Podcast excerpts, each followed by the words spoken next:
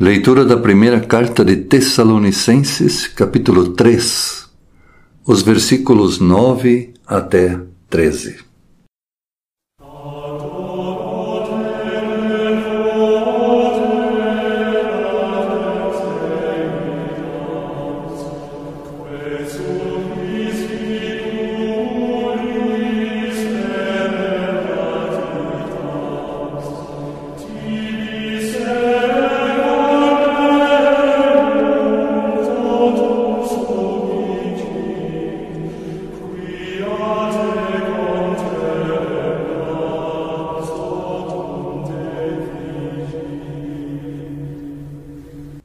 E assim podemos dar graças a Deus por vocês.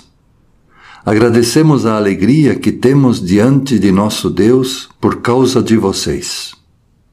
Dia e noite, pedimos a Ele de todo o coração que nos deixe ir vê-los pessoalmente, para podermos completar o que ainda falta na fé de vocês. Que o próprio Deus, o nosso Pai, e o nosso Senhor Jesus Cristo preparem o nosso caminho para podermos ir visitar vocês. Que o Senhor faça com que cresça cada vez mais o amor que vocês têm uns pelos outros e por todas as pessoas, e que este amor se torne igual ao nosso amor por vocês. Desse modo, Deus dará força ao coração de vocês e vocês serão completamente dedicados a Ele e estarão sem culpa na presença de nosso Deus e Pai, quando o nosso Senhor Jesus vier com todos os que são dele. Amém.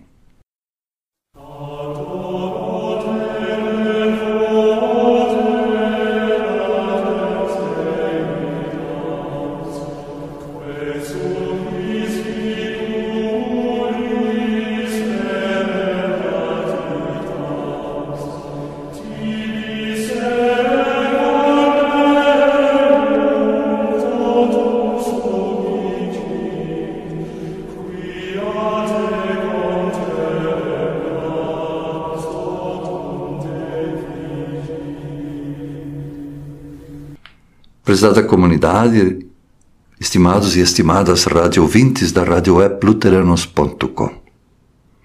Que a graça de nosso Senhor Jesus Cristo, o amor de Deus, nosso Pai, e a comunhão do Espírito Santo esteja entre nós. Amém. Iniciamos hoje o tempo de Advento. Um tempo em que costumamos falar fortemente de esperança. Essa esperança tem como mensagem central o anúncio da vinda do Filho de Deus a esse mundo.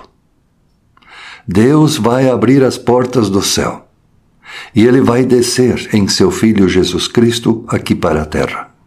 E a presença de Jesus vai transformar este mundo radicalmente. Mas essa transformação não acontecerá de forma mágica ela precisa da participação do ser humano. Deus até poderia fazer tudo sozinho, como ele fez lá em Gênesis. Mas não seria pedagógico. O ser humano precisa valorizar essa nova realidade. Caso contrário, ele não vai cuidar dela. Para muitos povos indígenas da América Latina, falar de um novo tempo significa falar de um ciclo que se fecha e de outro ciclo que se abre. Portanto, a sabedoria dos povos indígenas nos ensina que o fim de um ciclo, de uma fase da vida, é também o início de um novo ciclo, de uma nova fase na vida. E nessa mudança, Deus nos dá a oportunidade de deixar os erros do ciclo anterior para trás e começar a vida com novos pensamentos, com novas atitudes. Com o tempo de Advento, começa um novo ciclo também em nossas vidas. O Advento nos diz, mais uma vez, que Jesus vem ao encontro do ser humano para transformar a vida das pessoas. Ele veio para falar e para mostrar que Deus é amor, é misericórdia, é perdão, é possibilidade de recomeços, de uma vida melhor. Terminamos um ciclo de vida e estamos começando outro. Portanto, Deus está abrindo um novo ciclo para as nossas vidas. E a mudança que Jesus nos pede deve ser visível em nossas igrejas. É acolher e viver os valores do Evangelho, que são a solidariedade, a justiça, a amizade, a alegria, a compaixão, o perdão. Não usar a Bíblia para atacar ninguém, para promover a discriminação ou o ódio. É o diabo que ensina as pessoas a usar a Bíblia desta maneira não Jesus. Jesus não promove estas coisas. O que Jesus promove é a fé em Deus, que quer transformar o coração do ser humano, para que a pessoa cristã tenha novos pensamentos, novas atitudes. No Advento, nós anunciamos o nascimento de Jesus. Mas Jesus já está no meio de nós.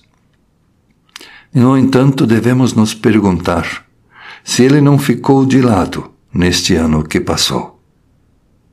E ele, mais uma vez, nos chama para que orientemos a nossa vida pela vontade de Deus, que busquemos orientação em Deus através da oração e que assumamos os ensinamentos de Jesus como o nosso projeto de vida. O apóstolo Paulo participou na criação de várias igrejas, entre elas da igreja de Tessalônica, capital da Macedônia.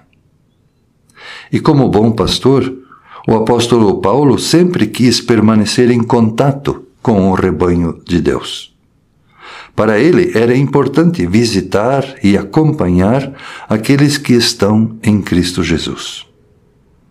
Mas ele não conseguia fazer isto sozinho.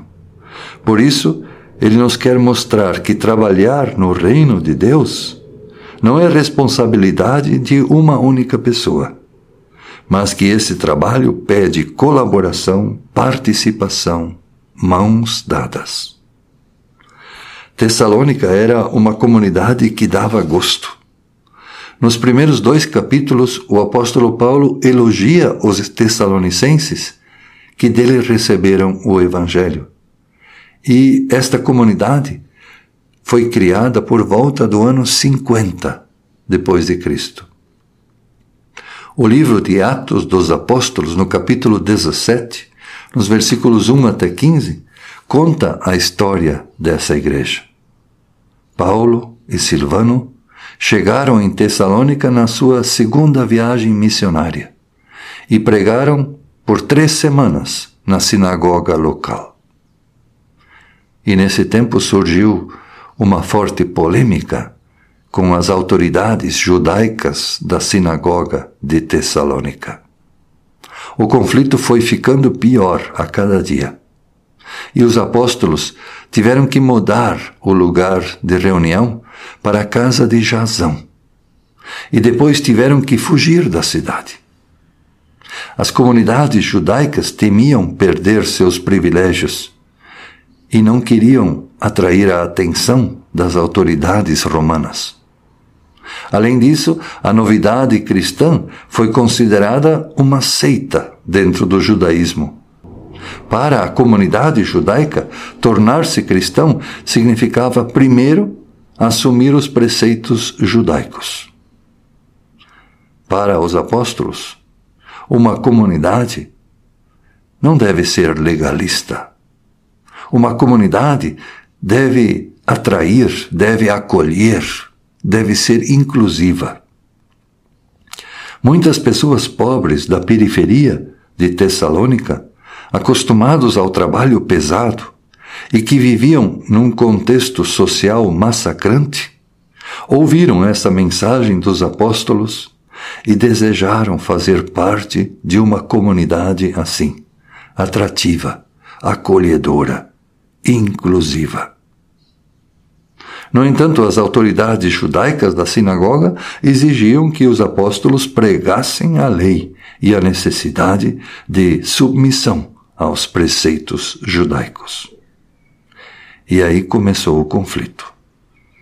Primeiro, os apóstolos precisam se esconder e depois precisam até fugir de Tessalônica.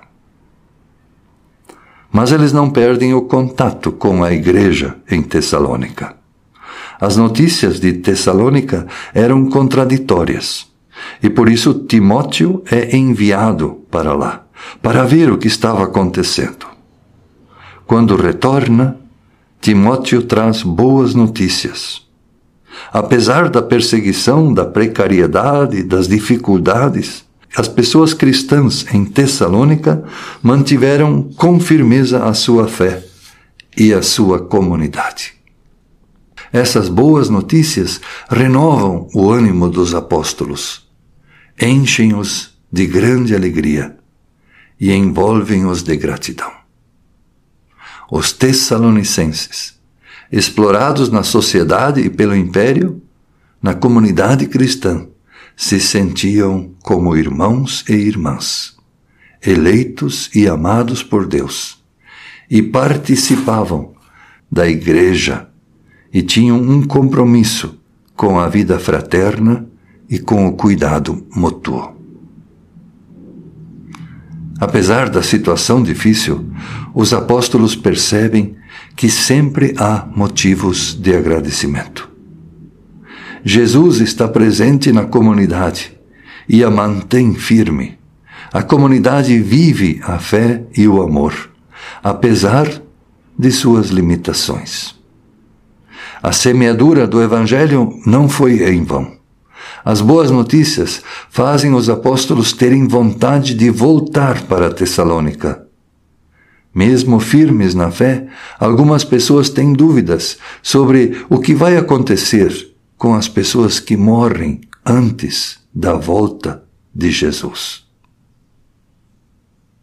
Por isso, o apóstolo pede a Deus a oportunidade de voltar para Tessalônica para continuar falando deste Kyrios, deste Senhor que promove a vida e faz a comunidade crescer na prática do amor.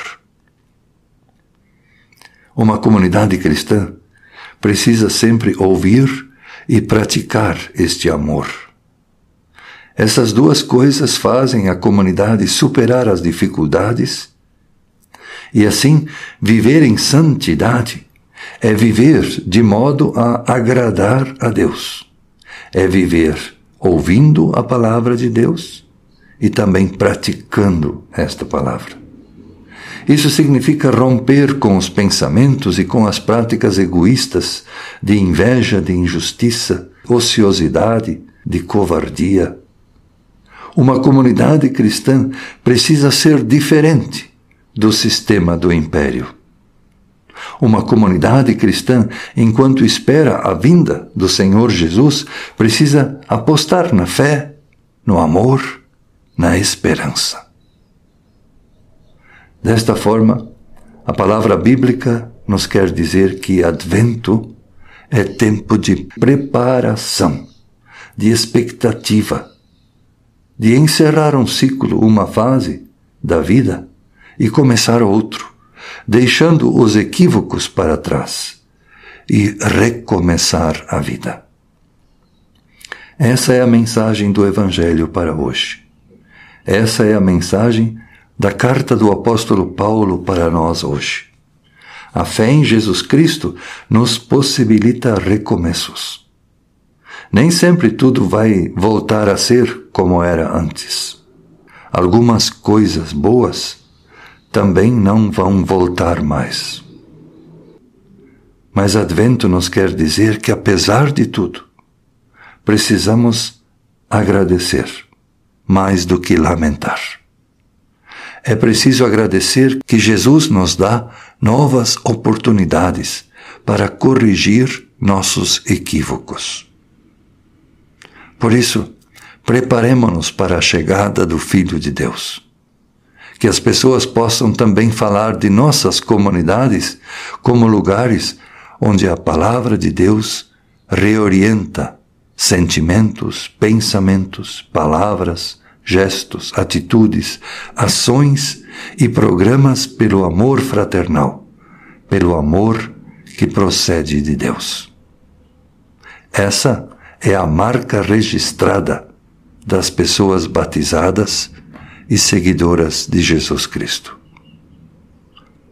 Que a graça de nosso Senhor Jesus Cristo, o amor de Deus nosso Pai e a comunhão do Espírito Santo permaneçam entre nós. Amém.